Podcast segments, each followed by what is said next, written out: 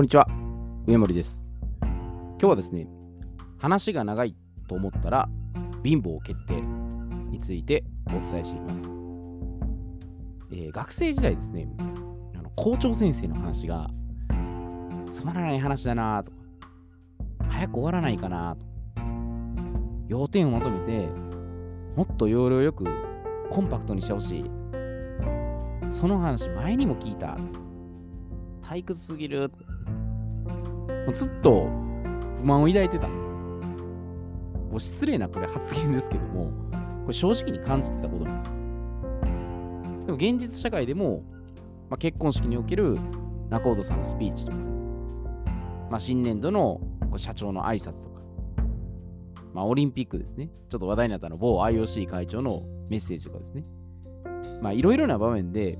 これ長い話っていうのは見聞きしてると思うんですよね。で、まあ誰しももっと短く分かりやすく伝えてほしいっていうふうにやっぱ願ってるんですね。で、その短さで言ったら、これ漫画なんですけど、先駆け男塾塾長の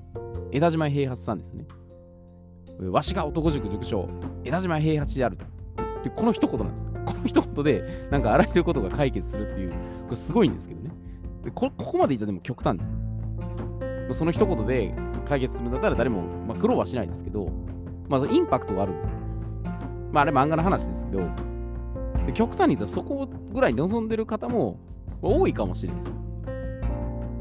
で、これは話し手の表現の仕方とか、まあ、ストーリー構成が無味乾燥で、まあ、聞き手に全く伝わってないってことも確かに事実ではあるんです。で、創意工夫して、いや、受け手がこう前のめり姿勢で聞こうとするっていう内容を作ることは当然なんです。でも、とはいえ、その聞き手が話し手に対して一方的に責任転嫁してですね、悲劇のヒロイン面するってことは、これただのやっぱ自己防衛なんです。だから、俺はすでに知っていると。全部理解していると。もう一度聞いたことを何度も言うのはおかしい。もう伝えるときは、コンパクトにすることが望ましいですね。まあ要は自分は悪くない。かわいそうな被害者だっていうふうに決めつけてるんです。まあ、あるいは心の中で、俺はお前の話を聞いてやってるんだぞ。くだらない話は抜きにして結論だけ言えよと。もうあくびが出てその場で寝てしまいそうだよですね。もうこういった感じで、この傲慢な気持ちが1ミリでもあれば、一瞬で進化することとか向上するってことが止まるんです。で、私はもう本当にそういう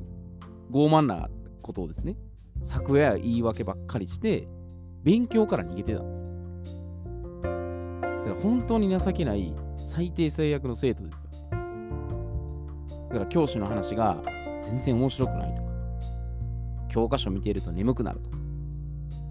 学校の勉強は社会にでも全く役に立たないですね。まあ、こういうふうに言ってたんです。それはもうネガティブな側面も確かにあるんですよ。でもそれを学校や先生に向けて、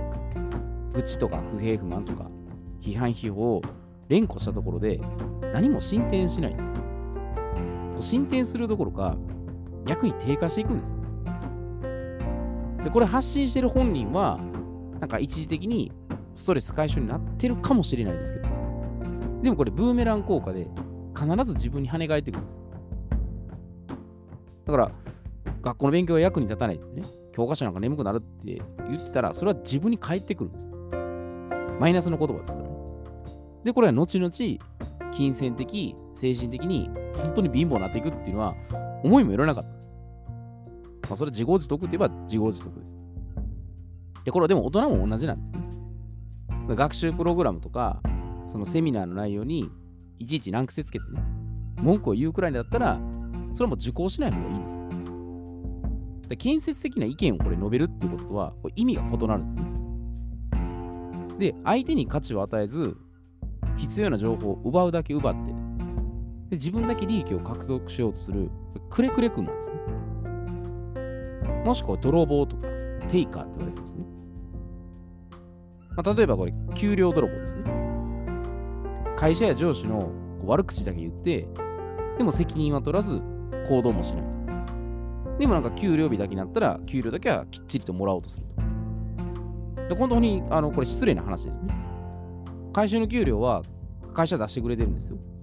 でもそれは取引相手とかお客さんとかそこを通じて給料を得てるけど、でも自分は何もせずに何かあったらその上司とか、ね、会社の悪口を言って、でも実際何もしない、ね。ものすごくこれでも失礼ですね。あるいは時間泥棒ですね。これ自分の気持ちを分かってもらいたいと、共感してもらいたい。これケツ黒いですよ。がために、なんか相手のスケジュールとか一切配慮せずですね。こうつけつけと踏み込んで、聞いて聞いてってこう、願あのそのお願いする人ですね。相手のこと全くこれ考えてないですね。もう自分さえ良かったらいいっていう発想ですね。で、情報テイカーですね。これ無料の情報だけ取得して、有料の情報になると、クレームばっかり言い出してですね。1円も支払わない人ですね。これ結構多いみたいです。無料の情報だけはやたらに取得して、でも有料になったら、なんで有料なんだって いや、おか 有料って おかしいなはずですよ。無料だけ取得して、その有料になったら、ね、支払いたくない。で、これでも運営者側は開催するまでに、でも相当な犠牲払ってるんですよ。まあ、自分自身もそうですし、家族との貴重な時間とかですね、この後回しにしてるんです。だから運営費用とかも含めたら、その莫大なコストかかってるんです。お金面だけじゃなくてですね。だから受講者は、その短期的欲求を追求することにとらわれて、犠牲を払うことはしてないんです。自分だけ得したいっていう一心で、リスクを取ろうとしないんです。ただのこれわがままです。いや、でも買い手は、まあ、お金を払ってるね。お金を払ってるから、好きかっていうのは当たり前だろうと、ね。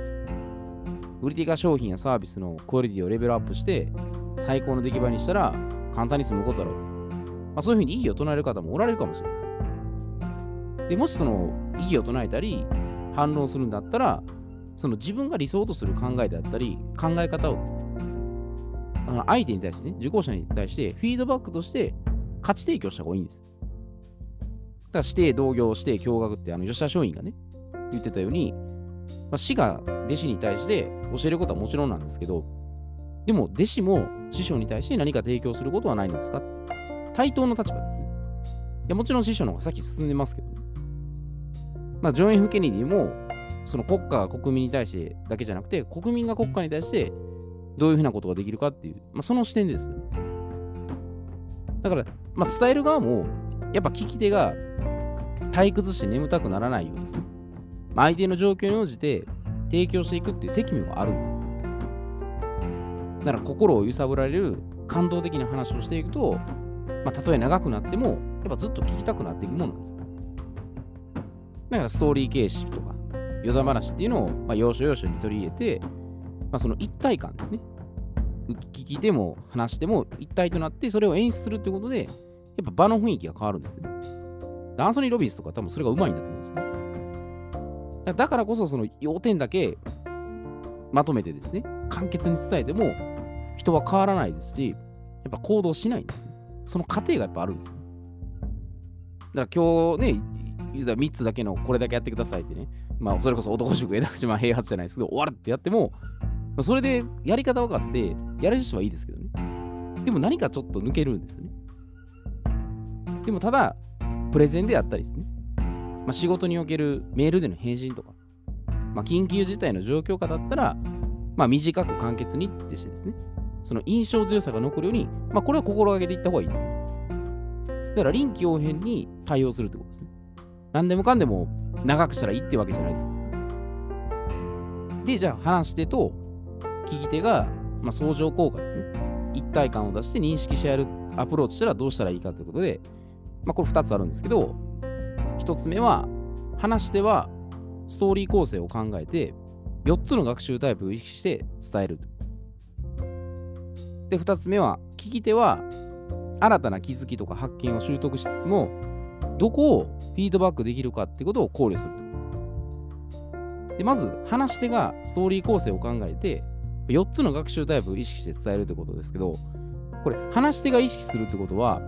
たとえ長くなったとしても、やっぱずっと聞いてもらえるように、話の構成を工夫するんです。だ映画のストーリー構成はすごくあれ参考になると思うんですね。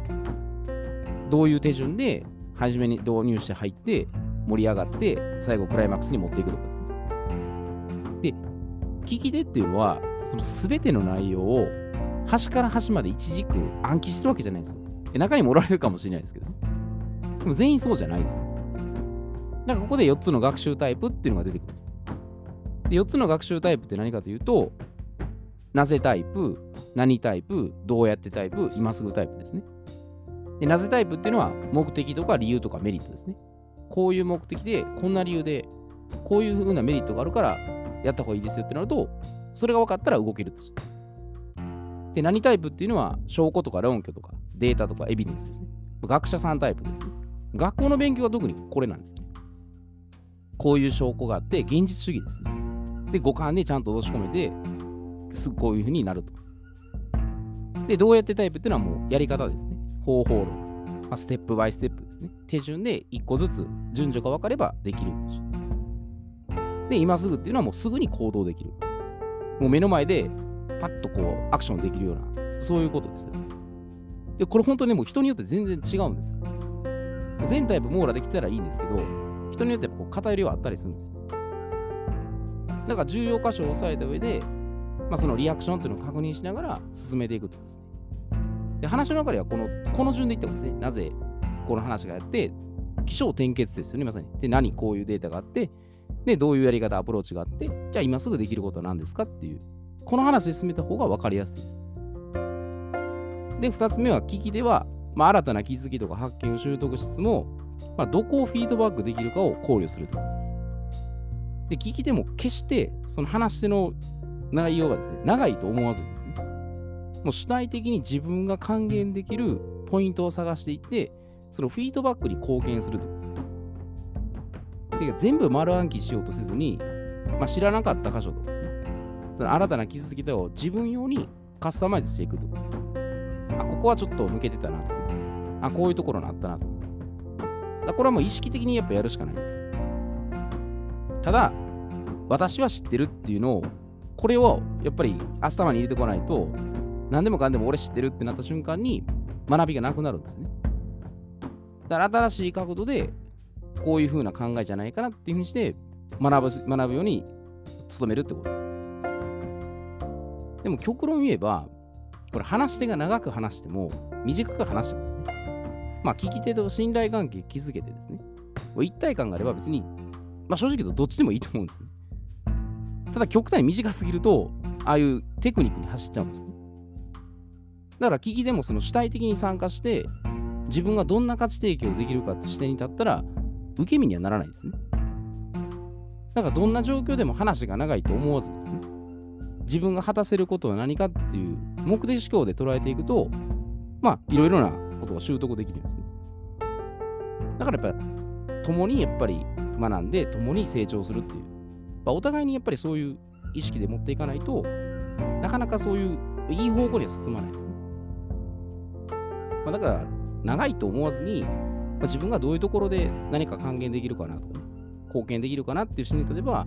まあ、よりまたね、あの視点も変わってくるんで、面白くなるんじゃないかなというふうに思います。えー、では今日はこれで失礼いたします。